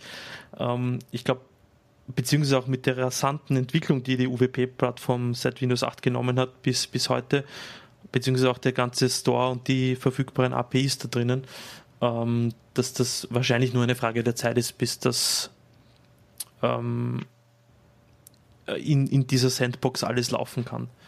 Ja, Also es geht ja auch so ein bisschen darum, dass, äh, dass Apps, eben im Store eingereicht werden, dann halt an bestimmte Sicherheitskontrolle und so Sachen äh, unterzogen wird. Und da ist es halt auch einfach wahnsinnig schwierig, wenn da Apps super viel im Hintergrund in dem System machen, da sich alles anzuschauen und sicherzustellen, dass da Menschenluder getrieben wird. Ja. Aber also Microsoft sollte ja zumindest seinem eigenen Code vertrauen und dann vielleicht auch ne, so, so wie Apple das in, in ihrem Store auch machen mit für Xcode, vielleicht auch irgendwie eine Ausnahme für Visual Studio dann bereitstellen. Ja. Also da kann man. Weil, ja. weil technisch ist es ja in, in der Lage, ne? also Windows 10 S basiert ja auf exakt derselben Hardware wie ein vollwertiges Windows 10, also technisch sollten da ja keine Grenzen sein. Ja. Ähm, jetzt habe ich gerade die Frage vergessen, die ich stellen wollte. Ach Gott, ja. Äh. Apropos. Hardware, guter Punkt auch. Äh, vielleicht noch mal in den letzten paar Minütchen vielleicht noch mal auf die Hardware von gestern einzugehen. Ja, richtig, das haben wir noch gar nicht besprochen. Ja. Ah, siehst du, da kann ich hier direkt mitmachen. da hast du nichts versäumt. Ähm, Nein, äh, also du meinst, ich habe nichts versäumt äh, bei der, äh, bei der was Hardware, die Besprechung der Hardware angeht. Richtig, ja. Na, die Hardware selber äh, finde ich, find ich schon, dass man die äh, erwähnen darf. Absolut. Wir haben es ein bisschen wie in der Keynote gestern gemacht. Wir haben einfach sehr lange über andere Themen gesprochen und jetzt holen wir die Hardware raus. Genau, ganz kurz noch so, hier, guck mal, da ist es und äh, jetzt ist es auch schon fertig. Ich hatte ja gestern kurz die, die Angst uh, beziehungsweise die Befürchtung, wo es dann wirklich schon, hey, wir haben bald 17 Uhr. Ich wollte dir ja. schon quasi nach, nach ja, ich wollte dir den Martin in der Nachricht schreiben, hey, ich glaube, wir sind dem Hoax aufgesessen. Ähm, oder, ja, aber mein, im Ernst, 20 Minuten für eine Surface Hardware Präsentation ist schon ein bisschen mager, oder? War schon kurz. Und ähm, ich weiß nicht, ob ihr es vielleicht, äh, ne, wahrscheinlich habt ihr es nicht gelesen, ihr hattet das selber zu tun. Ähm, ich hatte heute auch gebloggt über das Surface Laptop heute Nachmittag noch und ähm, ich finde es ein total geiles Gerät. Ja. Ich habe es auch schon bestellt, aber es hat da überhaupt nicht reingepasst gestern mhm. in diese Veranstaltung. Ähm, und ich glaube auch nicht, dass man äh, der Akzeptanz von Windows 10S einen Gefallen getan hat, indem man das auf dieses Gerät ähm, draufgetan hat. Weil ja, es, ja, das, das es ist einfach zu früh. Also ich habe in dem, in dem Blogpost geschrieben, ähm, ich habe ein bisschen Angst davor, dass das halt verbrannt wird. Weißt du? Also dass man es zu eilig hat, wenn man das zu arg pusht, dann, ähm, weil es ist einfach, ich stehe voll hinter der Idee und ich weiß, dass man diesen ganzen alten Scheiß aus Windows jetzt wirklich endlich mal loswerden muss und ähm, dass man da vielleicht sogar die ein oder andere äh, populär, unpopuläre Entscheidung treffen muss und den einen oder anderen Entwickler vor den Kopf stoßen. Aber das, das muss jetzt wirklich gemacht werden. Aber man muss sich damit Zeit lassen. Und wenn, wenn man das zu aggressiv betreibt, und man hat es ja heute teilweise schon wieder gesehen in den äh, Medienreaktionen, was schon wieder für einen, Scheiß geschrieben wurde, ähm, dann geht die Sache schief. Weil wenn die Sache die ist, dass die Leute halt ihr 1500 Euro Surface Laptop kriegen und äh, nach zwei Tagen aber merken, ey, ich muss ähm, dieses Pro-Upgrade jetzt nochmal für 50 Euro machen, weil sonst kann ich mit dem Ding einfach nichts anfangen, dann, dann hat man sich keinen Gefallen getan mit der Geschichte. Und ähm, die Angst habe ich einfach. Also ich bin der Meinung, es ist einfach zu früh, um mit einem solchen Hero-Device und ein Surface kriegt halt immer wahnsinnig viel Aufmerksamkeit. Ähm, dieses Thema zu pushen. Ich, wie gesagt, ich halte es einfach noch für zu früh und habe die große Angst, dass man damit mehr Schaden anrichtet, als dass man das irgendwie vorwärts bringt. Absolut. Aber wir werden sehen. Ich habe mir heute ein paar Kommentare durchgelesen und das ist eben so quasi ähm, das Grundrauschen auch von vielen, vielen äh, Portalen gewesen mit, hey, wir haben da jetzt ein, ein Chromebook-Konkurrenz-Device, das über 1000 Euro kostet, mit einer beschnittenen Windows 10 Version, mit, ja. also das war schon gefundenes Fressen, A, für die ganzen, für, ich will keine Namen nennen, ähm, und natürlich für die, für die Kommentarspalten, die doch sehr üppig gefüllt wurden mit diversen Kommentaren. Mhm. Weißt du, dass bei diesen 200, bei diesen 200 äh, Dollar Geräten oder 190 Dollar Geräten hast du diese Diskussion nicht zwangsläufig, weil du dann immer noch sagen kannst, hey, guck mal aufs Preisschild, was willst du denn erwarten? Ja. ja? Ähm, ja. Da kannst du sowas wieder relativ gut erschlagen. Oder wenn du ein bestimmtes Szenario hast, wo du sagst, okay, jetzt zum Beispiel eben für eine, für eine Schule, ja, oder für, für einen Bildungsbereich, wo du sagst, okay, ich habe jetzt Office und ich habe dann noch äh, Microsoft Teams und äh, dies und das und jenes. Also ich habe dann eine, eine, eine, Sammlung von Tools und, das ist optimiert für einen bestimmten Anwendungszweck und das funktioniert. Da klappt das. Aber ähm, dieses Surface Laptop, es wird halt nun mal frei, es ist halt nun mal frei verkäuflich und das kaufen sich Leute, die nicht zur Schule gehen damit, sondern mhm. die halt damit arbeiten wollen. Ja. Und ähm, deswegen, ja, das wie gesagt, vielleicht hätte da irgendwie auch ein cooles OM-Device. Einfach, dass es keine gute Idee war. Äh, ohne dass ich, wie gesagt, das Konzept von Windows 10 S anzweifeln möchte. Weil, wie gesagt, ich glaube, dass wir dahin müssen. Das ist so wie weiße Socken, schwarze Schuhe. ja, so ungefähr. Ja. Weil ähm, ich habe vor Wochen schon mal, also als dieses Thema, als damals nur unter dem Namen Windows 10 Cloud, das so groß aufkam, ähm, er hat da auch meine Gedanken drüber gemacht. Und also du hast, du hast dann nur die Diskussion mit den Usern, wenn sie das tatsächlich als Einschränkung empfinden. Also wenn, diese, wenn die sagen, ich kann nur Apps aus dem Store laden. Ähm, das klingt ja immer so, oh Mist, da fehlt mir aber die Hälfte. Und wenn ich das Problem ja. nicht habe, wenn da alles ist, was ich brauche, dann wird niemand diskutieren. Aber da müssen wir halt erst hin. Das ist halt noch ein bisschen was wir kurz vorher Aber angesprochen hatten, in, wo wir über das Thema äh, Bridge und so weiter, Centennial gesprochen haben, ist, ich glaube aber, dass, dass das jetzt die Möglichkeit, weil es ja doch relativ einfach ist, äh, ohne jetzt die Special Lifetile und Notification Center Pipapo Geschichten zu implementieren, in die Win32 Anwendung. Ich glaube, dass da einfach die Hürde, also die ist quasi nicht vorhanden. Und ich glaube, dass das im Vergleich jetzt zu, hey Entwickler, jetzt pack deine Entwicklerwerkzeuge nochmal aus oder hey Konzern, bitte stellen C-Sharp-Entwickler ein ähm, und lass den Typen deine App nachbauen, die du schon erfolgreich für Android und iOS gebracht hast und mach eine UWP-App für eine Plattform, die ähm, keine Nutzer hat, unter Anführungsstrichen, vor allem im Smartphone-Bereich nicht. Das war schwer zu argumentieren und das war eine Kostenfrage, die ich absolut nachvollziehen kann, dass man diese, das nicht getan hat. Aber bei Windows 10S beziehungsweise bei dieser Windows-Version, äh, wo eben nur die Store-Apps funktionieren, mit dem Vorteil, dass es eine im Vergleich auch zu Windows RT eine stinknormales Windows ist mit einer Einschränkung, ähm, das normale Win32-Apps ausführen kann, ähm, die verpackten, glaube ich aber, dass, dass es im Unterschied zu äh, UWP beziehungsweise zu, zu, zu Windows RT ähm, eine ganz eine andere Dynamik haben wird, glaube ich. Ich hoffe ja. es. Also, ähm, ich wünsche mir, dass es funktioniert, aber ich habe durchaus die Option auf dem Schirm, dass es einfach schief geht. Ich, ich also, hoffe es nicht. Nach weil, den heutigen ähm, Pressestimmen, ja, schon. Äh, weil, weil, wenn ich das jetzt mal so salopp formulieren darf, ist ähm, Windows in seiner heutigen Form das schleppt so viel uralten Scheiß mit. Da ist teilweise jahrzehntealter Code noch drin. Mhm. Ähm, man könnte es salopp formulieren, es ist ein Wunder, dass das Ding überhaupt noch läuft. ähm, ja, und da muss aufgeräumt werden. Und letztlich ähm, würde ich sagen, die Frage, ob das, ob das jetzt funktioniert, ähm, ist schon von fast existenzieller Bedeutung für die, für die Windows-Plattform. Ähm, Robin Deswegen glaube ich auch nicht, dass Microsoft irgendwie zurückrudern wird. Die, die pumpen das jetzt durch. Ja, absolut. Auch, Weil die haben, es, gibt, es gibt keine Alternative. Das ja. muss jetzt passieren. Ähm, Robin Manu, du bist ja Mac-Nutzer. Wie lange hast no. du, bist du schon auf der Plattform? Warum reden wir mit dem? ähm, tatsächlich seit ungefähr drei Jahren. Okay, ähm, drei mein MacBook unterwegs. Aber man muss fairerweise dazu sagen, äh, unterwegs. Also wenn ich zu Hause bin, in meinem, in meinem Homeoffice steht auch eine ganz normale Windows. Nee, wieso ich frage ist, ähm, diesen Cut, den der Martin so vehement einfordert, und die stimmen dem da komplett zu.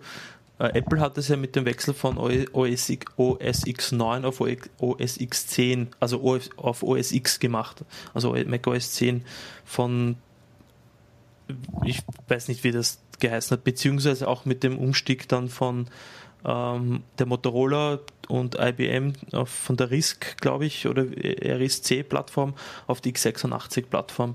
Und ich glaube, ja. das braucht Microsoft mit Windows wahrscheinlich auch ab einem Zeitpunkt, dass ja. sie eben diesen Ballast abwerfen können. Ich meine, mein, wie du Martin schon richtig gesagt hast, es ist schon ein Wunder, dass das Ding noch läuft.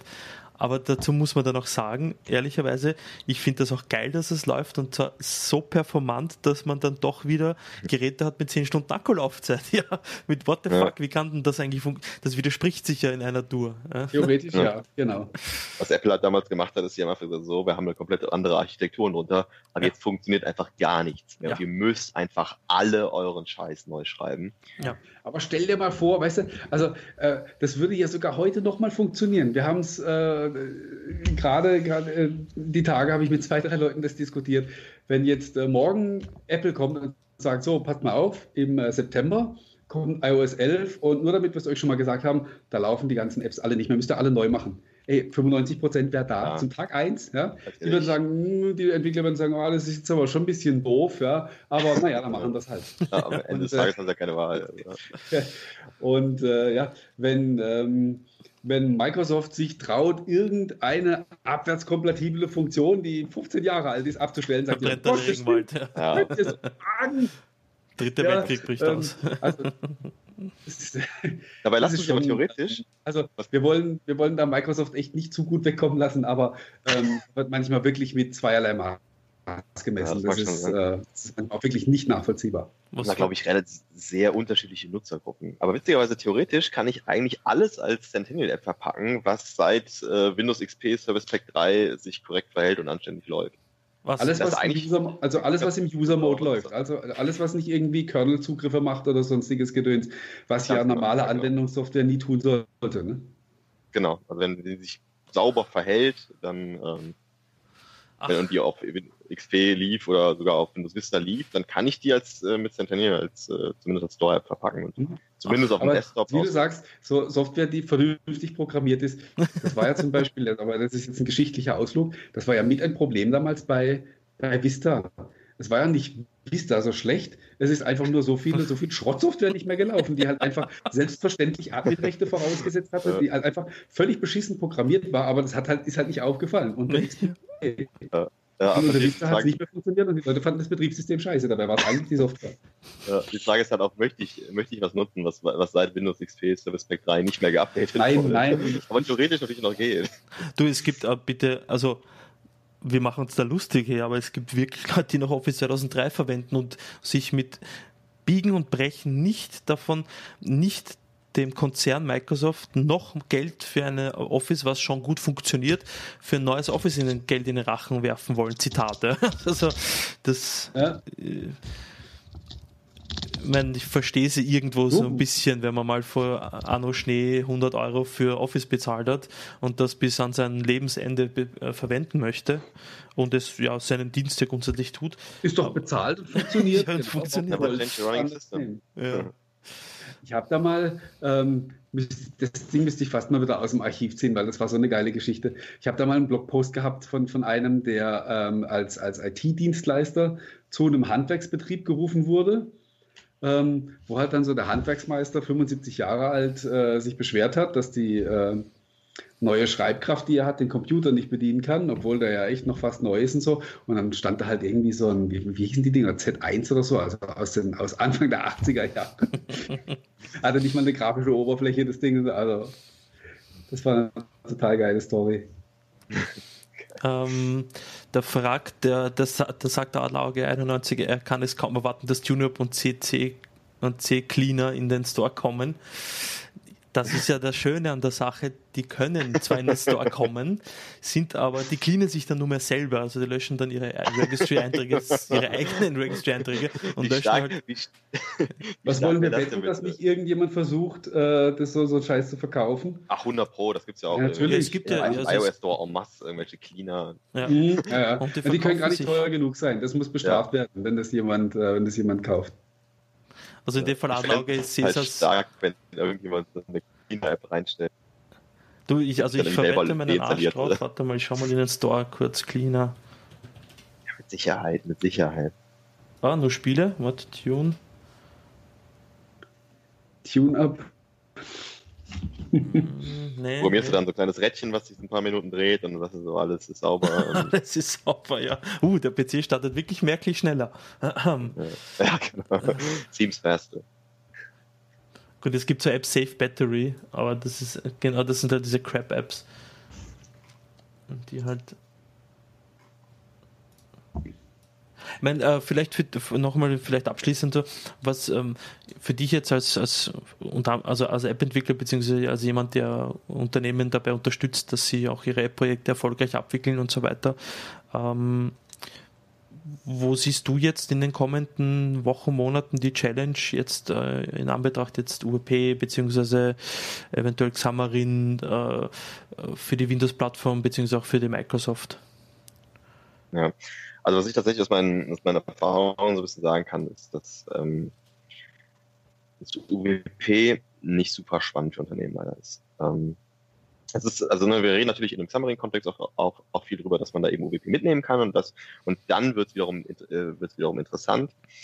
Ähm, was ich glaube, was die größte Challenge ist, ist tatsächlich, ähm, wie eben schon besprochen, die Awareness da, dafür zu schaffen. Ich glaube, wenn ganz, ganz viele Entwickler von heutigen Win32-Anwendungen, ich meine, ich habe es eben schon gesagt, ähm, davon hören, dass sie ihre Apps in, in den Windows Store bringen können, dann denken sie direkt daran, dass sie die entweder neu schreiben müssen oder von irgendwo anders portieren müssen. Ich weiß nicht, ob die, die Awareness bei Entwicklern wirklich da ist, dass ich eine bestehende Win32-Anwendung so wie die ist nehmen und in den Store legen kann.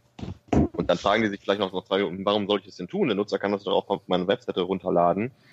Ähm, und wenn ich dann, dann weiß ich nicht, ja, was, ich, mir, mir fehlt auch so, so das richtige Killer-Argument, heißt dann nicht unbedingt, ja, weil weil es vielleicht manche Leute gibt, die, die nur Windows 10S haben, ähm, ganz mhm. bewusst, weil sie das nur wollen oder eine bestimmte Sicherheit haben wollen und weil du dann und weil du deinen Nutzer damit automatisierten Updates versorgen kannst äh, und du quasi von Microsoft den Stempel kriegst, ja, du bist wirklich sicher.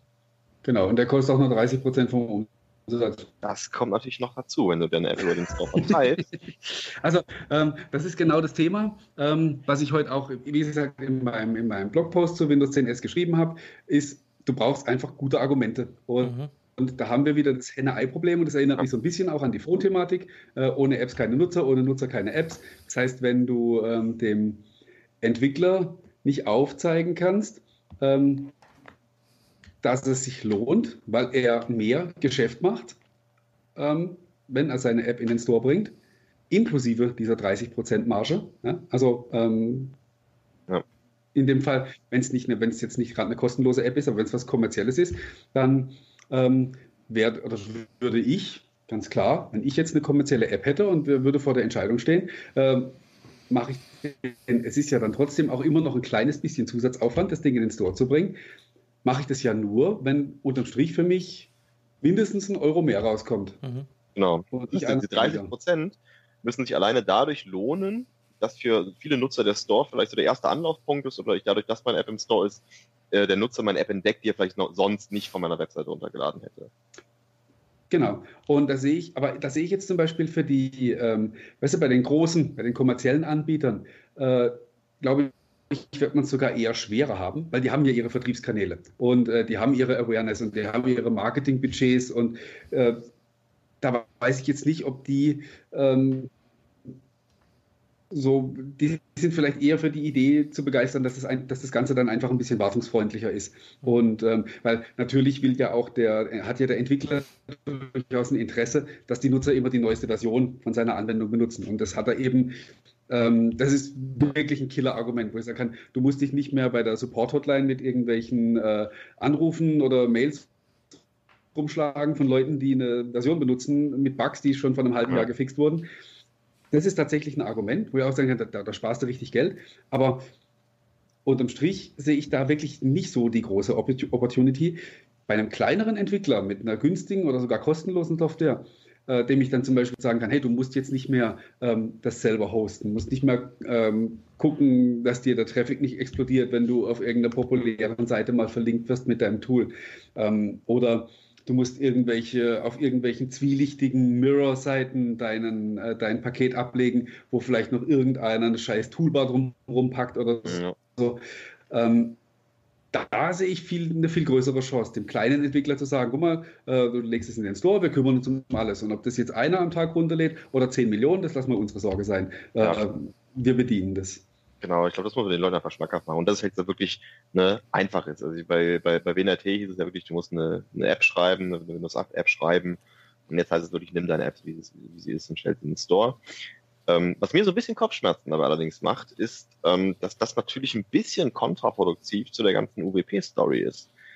Also, ähm, es wurde ja auch angekündigt zum Beispiel, dass äh, Spotify ähm, dann mit, äh, als App äh, als App im Store erscheinen wird. Ja. Und ich kann mir gut vorstellen, dass Unternehmen dann sagen, ja wieso, ich habe doch eine Windows-App, ähm, indem sie einfach ihre bestehenden WNRT-Apps portieren, dass die dann aber nicht auf einer Xbox, einer HoloLens, einer Surface Tab oder auf eine, vielleicht auch auf eine, eine Windows Mobile ähm, äh, funktioniert, ist natürlich dann auch noch äh, eine ganz andere ja. ja, vor allen Dingen, vor allen Dingen Mobile, das tut ja richtig weh, ne, wenn man da kein Wenn man da Knäpp drauf hat, ja. Äh, dieser Masse an Benutzern. Ähm, aber ich glaube, das ist wirklich auch jetzt ein Stück weit der Trick, ähm, dieses Thema UWP vielleicht jetzt mal bewusst ein Stückchen zurückzunehmen die Hürde niedrig zu machen, zu sagen, hey, jetzt komm halt mal in den Store, ähm, wir bauen dir die Brücke, das ist ja wirklich wortwörtlich zu nehmen.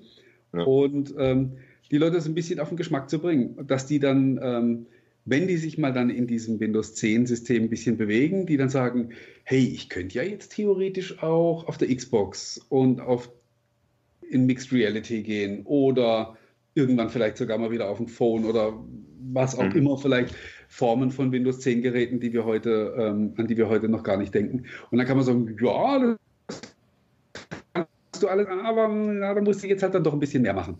Also die Taktik finde ich gar nicht schlecht. Ja, aber ja beides. Wie du sagst, für den, für den Moment, für den Moment ist es kontraproduktiv, aber es ist langfristig vielleicht der einzige Weg, überhaupt ein bisschen Momentum da reinzubringen. Ja, du musst die Leute jetzt irgendwie mal abholen und irgendwie auf die Schiene setzen, damit du dann sagen kannst, so, und jetzt biegen wir aber mal vorsichtig gemeinsam in Richtung UBP ab. Ja, Weil wenn sie gar nicht kommen, dann, dann ist irgendwann halt gar nichts mehr.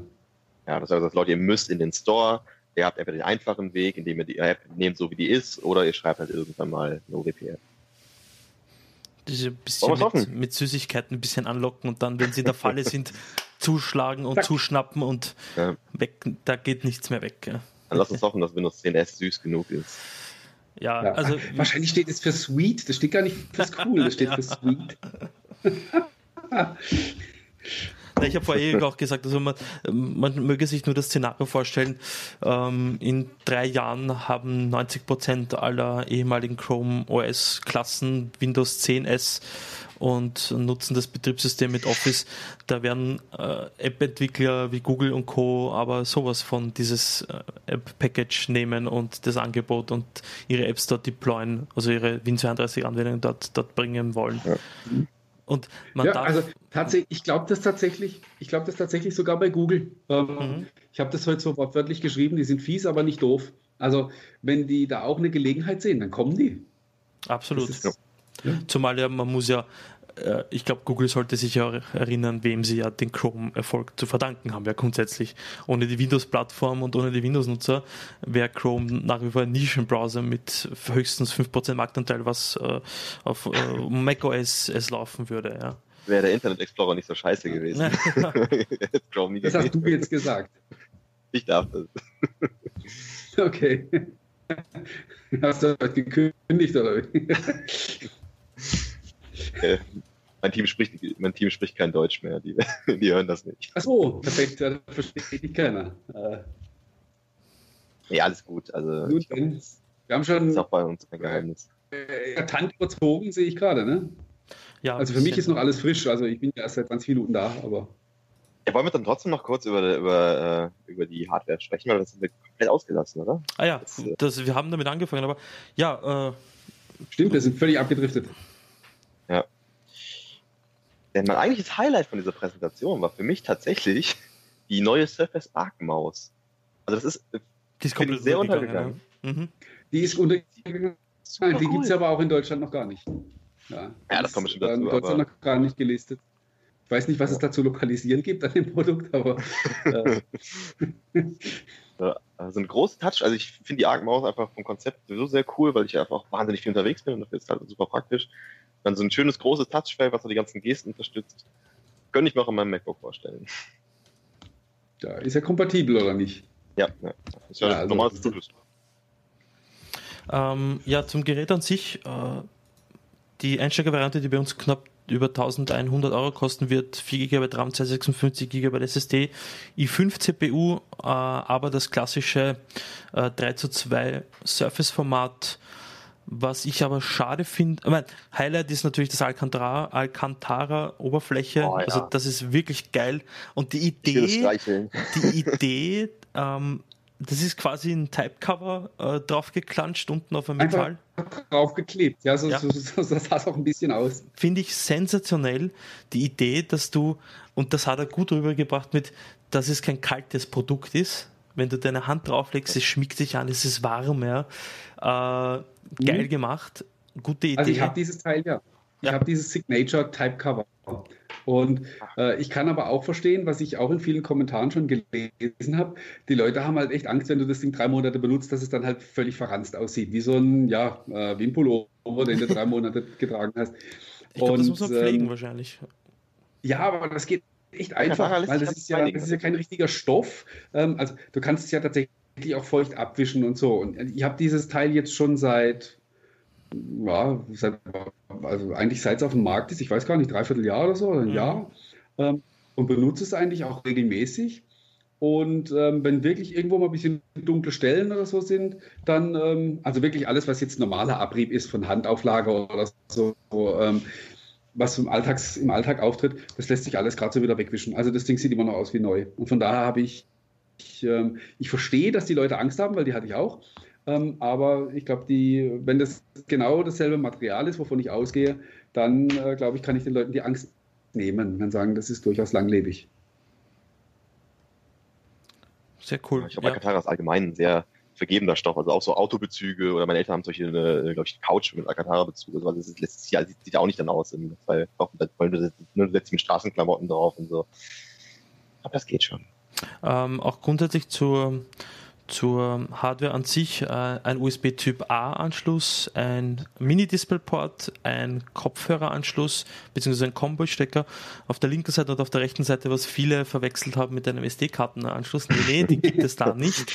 Das ist ein Surface-Connector-Anschluss. Das heißt, Sie haben es auch auf der Keynote gezeigt, man kann da das äh, Zubehör ab Surface Pro 3 problemlos verwenden. Das heißt, alle Ladestecker, die man daheim hat, beziehungsweise die Docking Station, das Surface Dock eigentlich, kann man damit verwenden.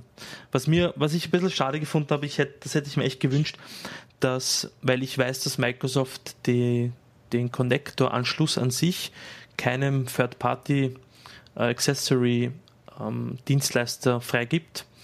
Ähm, deshalb finde ich es eben schade, dass sie nicht zusätzlich noch ja, ein Zubehör wie so, ein, so einen kleinen ähm, Dongle, Connector-Dongle vorgestellt haben, wo es zwei USB-Anschlüsse gibt und einen HDMI-Ausgang und whatsoever. Mhm. Aber da kann man vielleicht, da kann man noch surfen, ja, dass das kommt.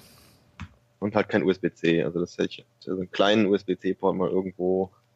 Also ich kann verstehen, dass sie den großen USB-A-Port genommen haben. Mhm. Ähm, vor allem, wenn es sich irgendwie an, an, an, so an, Unis und Bildungseinrichtungen richtet, ähm, gerade wenn ich so irgendwie die Maker-Szene mir anschaue, ne, so ein Arduino oder so ein Raspberry Pi, die stecke ich halt doch noch mit einem normalen USB-Port an. Ähm, ja, von daher kann ich da die Wahl verstehen, aber so ein kleiner USB-C-Port. Ja, ich bin, ich bin kein Hardware-Ingenieur, von daher kann ich nicht beurteilen, wie, wie möglich oder unmöglich es gewesen wäre, das zusätzlich noch unterzubringen. Ich habe keine Ahnung. Ich, ja, ich denke mal, wenn, wenn sie es tatsächlich nicht geschafft hätten, dann sie es getan. Also ich nehme ja, ich kann mir sehr gut vorstellen, dass das Ding so eng gepackt ist, dass da Also, dass man da, dass, dass man da einfach drauf verzichtet, weil man sagt, nö, wollen wir nicht, das glaube ich auch nicht. Also, das glaube ich auch nicht. Ja, auch nicht doof und wissen, dass die Leute sich das eigentlich wünschen.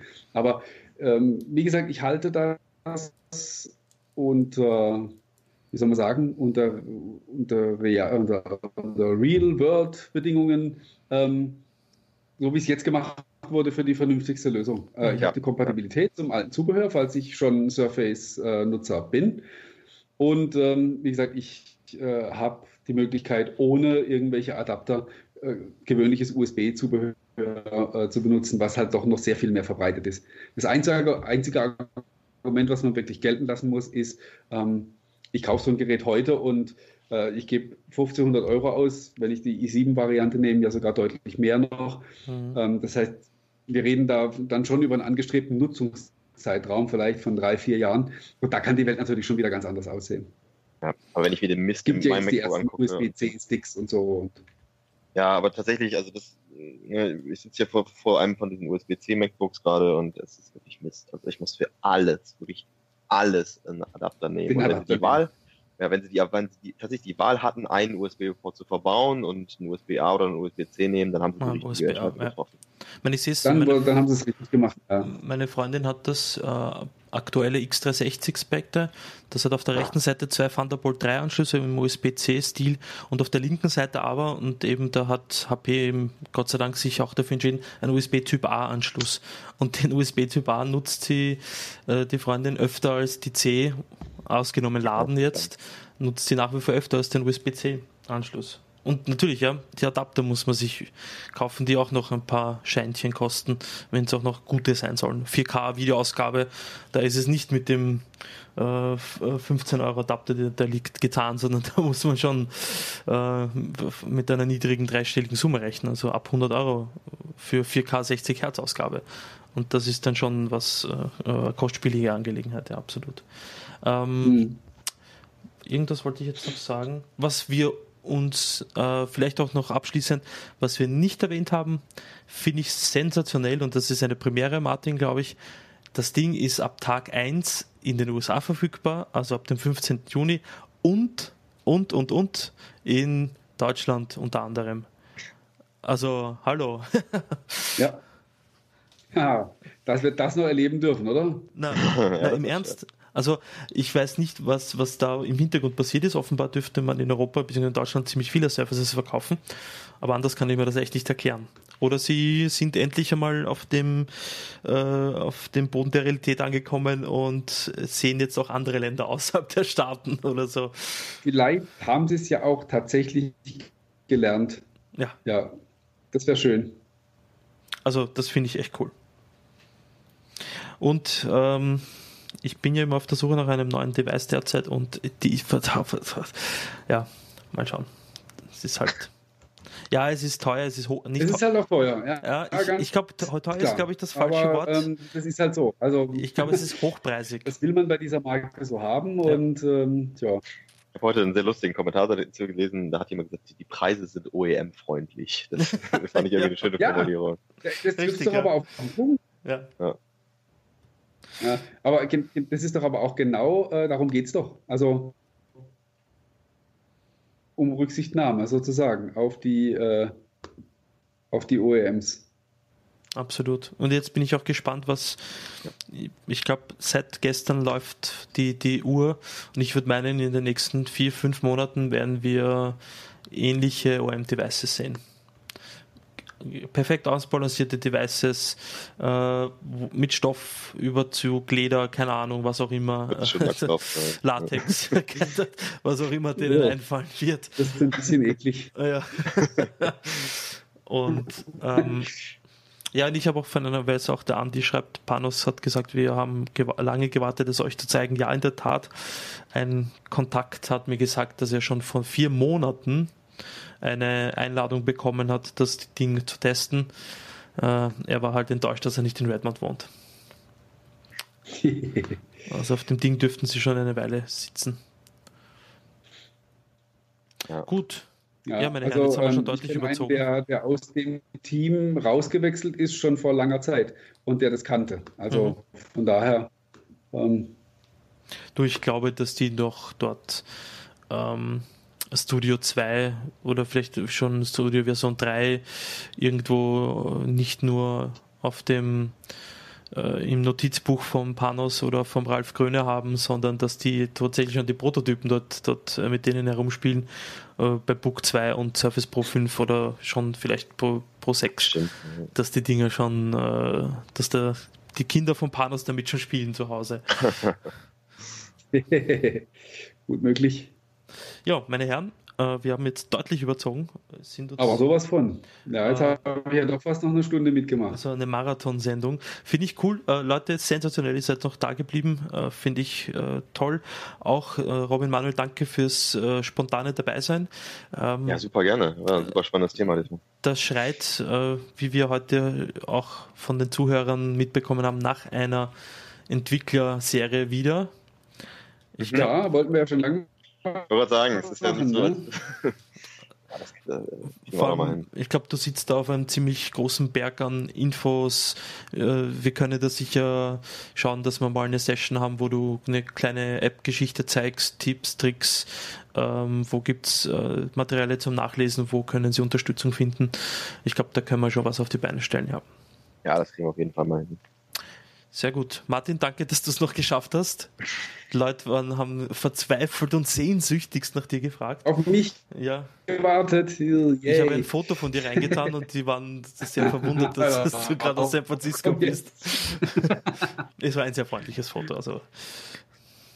Aber du hast okay. ein ganz anständiges Hotel-WLAN, oder? Also dafür, dass es jetzt mit dem Videostreamer funktioniert? Gut, das ist das, das, ist das Kostenlose. Also äh, sonst geht bei, bei, dem, bei dem kostenlosen WLAN geht manchmal gar nicht. Das mhm. ist manchmal sogar richtig gesperrt. Hm, die Schweine. Ja, gut, meine Herren, danke fürs Dabeisein. Äh, hat mir unheimlich viel Spaß gemacht. Ja auch. danke an die Zuseher, dass sie es noch so brav ausgehalten haben. Okay. Und wir sehen uns äh, hoffentlich in 14 Tagen bei einer nächsten so, Ausgabe des Onecasts. Dann liegt die Bild hinter uns und dann haben wir unfassbar viel zu erzählen. Oh ja. Dann Auf Wiederschauen. Uli. Tschüss, Papa. Dann äh, vielen Dank und bis zum nächsten Mal. Alles klar, schönen Abend noch. Ciao. Ciao, Papa. Ciao.